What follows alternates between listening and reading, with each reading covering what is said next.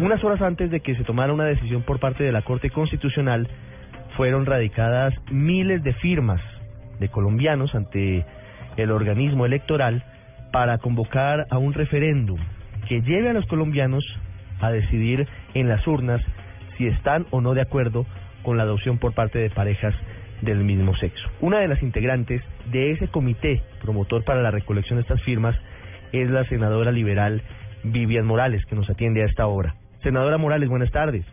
Buenas tardes, Ricardo. Muchas gracias. Con esa nueva realidad, doctora Vivian Morales, digamos que perdería su objeto inicial esa convocatoria al referéndum o ustedes insistirían en esa posibilidad? Creo que, eh, bueno, el, fallo de la Corte apenas se conoce parcialmente, este es un comunicado, entonces estamos reunidos eh, la semana entrante con el comité promotor para tomar una definición, pero lo, lo, lo que sí es claro es que ya se dejó la decisión eh, al Congreso y por supuesto no existe ninguna restricción para que en últimas pudiera el pueblo en un mecanismo de participación democrática definirse. Por ahora mi posición es que eh, ya que la Corte lo dijo, eh, se debe aceptar porque considero que es pertinente y que la discusión se abra en el Congreso y que allí nos pronunciemos los distintos sectores y la representación de toda la sociedad. El proyecto del referéndum que presentaron ustedes ante el organismo electoral eh, trae, eh, digamos que la redacción de un artículo que ha generado mucha controversia, más allá de la adopción por parte de parejas del mismo sexo que quedaría con la puerta cerrada eventualmente, porque además eh, considera que únicamente las parejas heterosexuales podrían tener ese derecho, dejando por fuera a los solteros o a las personas que, que no tienen eh, un compañero permanente, no tienen una pareja. ¿Cuáles son los argumentos que han eh, tenido en cuenta ustedes para cerrar aún más esa posibilidad al grupo, al universo de personas que podrían acceder a la adopción de niños en Colombia? Lo primero, eh, sin desconocer la realidad sociológica de la existencia de distintos tipos de familia, hay familia monoparental, hay familia eh, con madre cabeza de familia, padre cabeza de familia, familia extensa, eh, la familia tradicional conformada por hombre y mujer, eh, sin desconocer esto, el caso del niño que se da en adopción es el caso de un niño cuya eh, suerte está en manos del Estado, quien debe buscar y es el garante de lo mejor para ese niño. Entonces debe buscar una familia que le garantice a él al máximo sus derechos.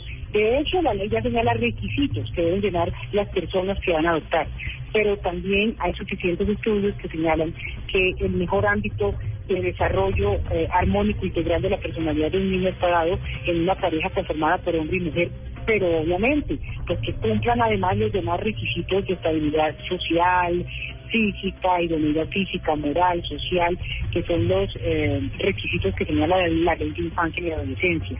No es que se desconozca la realidad de que hay hogares eh, conformados por madres cabezas de familia que hacen una labor eh, heroica día a día por sacar a sus hijos adelante, sino es que en el caso del Estado, pues el Estado debe buscar garantizarlo mejor.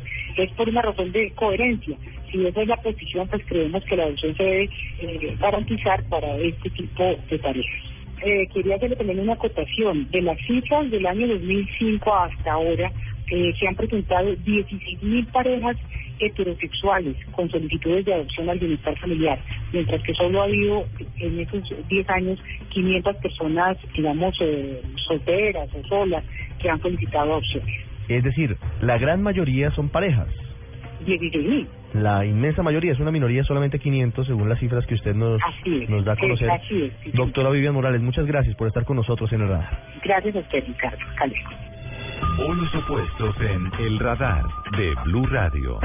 Ya con la cabeza más fría, un poco más tranquilos y tras haber leído por lo menos el comunicado de la Corte Constitucional que entrega precisiones importantes sobre el fallo que por ahora, por ahora cierra la puerta a la adopción por parte de parejas del mismo sexo, queremos saludar a, a uno de los eh, principales impulsores desde la parte jurídica de esta iniciativa, toda vez que incluso es el abogado que logró que en agosto del año pasado una pareja de mujeres antioqueñas tuvieran la posibilidad de que una de las integrantes de esa pareja pudiera adoptar a la hija biológica de la otra persona. Doctor Germán Humberto Rincón Perfetti, buenas tardes. Buenas tardes. Ya viendo las cosas un poco con más calma, después de haber leído el comunicado de la Corte, ¿cómo ve la sentencia? ¿Cómo ve la decisión? No tan pesimista como lo se, se había visto desde el viernes en la noche.